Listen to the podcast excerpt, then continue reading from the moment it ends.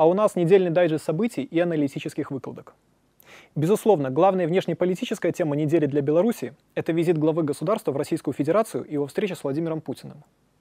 Но эта тема настолько многогранна, что осветить ее в формате нашего краткого дайджеста не представляется возможным. Лучше мы поговорим о нем в нашем новом проекте «Ближе к аналитике». Скоро выйдет новый эпизод.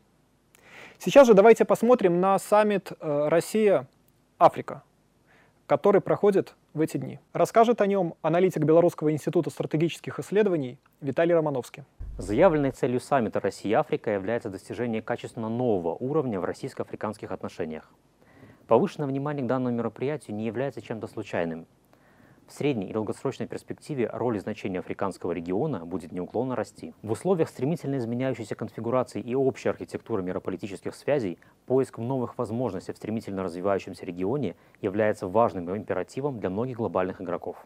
Вместе с тем, особенно в текущих условиях, даже с учетом традиции дружбы и преемственности во внешнеполитических приоритетах в отношении африканского региона, перед Российской Федерацией, равно как и перед Республикой Беларусь, стоит амбициозная задача постоянного наполнения практическими делами приоритетов сотрудничества с африканскими партнерами. Важным конкурентным преимуществом могло бы стать глубокое понимание сути запроса партнеров в Африке, а также нацеленность в нашем с ними взаимодействии в долгосрочной перспективе. В Беларуси проходит уборочная кампания. Раньше эта тема для какого-то числа городских жителей была, ну скажем так, фоновой – но по мере того, как инфополе захватывают вопросы глобальной продовольственной безопасности, угроза голода для ряда стран, а также вопросы зерновой сделки, тема сбора урожая становится по-настоящему важной, а вести с родных полей актуальными. Это реально тема номер один для Беларуси в настоящий момент. Расскажет аналитик BC Ирина Ивановская. Уборочная кампания – вопрос номер один – Традиционно этой теме уделяется повышенное внимание на уровне государства, потому что успешный исход уборочной – это основа продовольственной экономической безопасности, залог роста благосостояния сельских жителей и престижа сельскохозяйственного труда. Приоритет текущей уборочной сохранить зерно, которое уцелело в непростых погодных условиях, особенно в Минской и Витебской областях. Цель – собрать не менее 9 миллионов тонн зерна всех культур.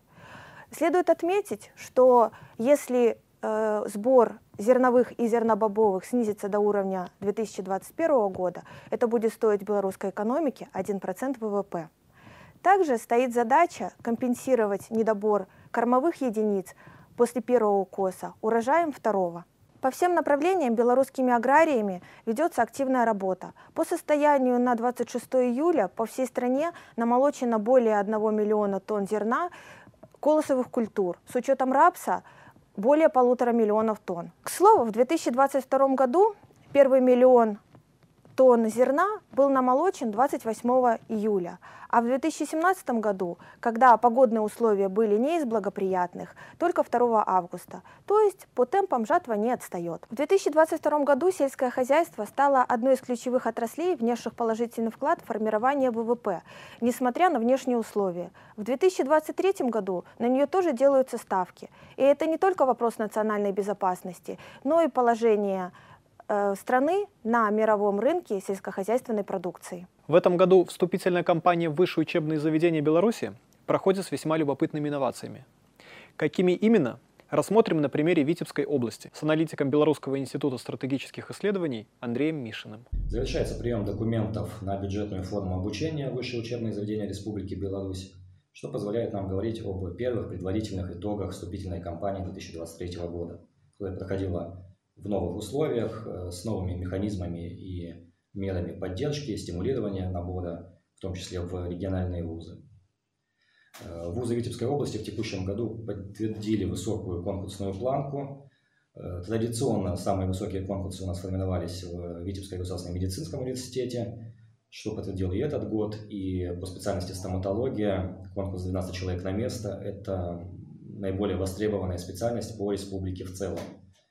Если говорить о вузах, то среди лидеров также и Витебский государственный университет имени Петра Михайловича Машерова, средний конкурс по университету 2,4 человека на место, наибольший конкурс э, в специальностях международное, международное право, романо-германская филология, микробиология. Э, То есть вступительная кампания 2023 года характеризуется высокой заинтересованностью абитуриентов именно обучением в региональных вузах. Также можно говорить об успешной практике э, инновационного механизма данной вступительной кампании. Это проведение региональных олимпиад и, соответственно, зачисление их э, победителей э, в региональные вузы без конкурса. Так, за счет вот данного механизма удалось закрепить талантливую молодежь на местах, Витебский государственный университет заполучил 75 таких победителей Олимпиад. Э, Государственный медицинский университет 43 э, человека победители Олимпиад также стали абитуриентами данного вуза.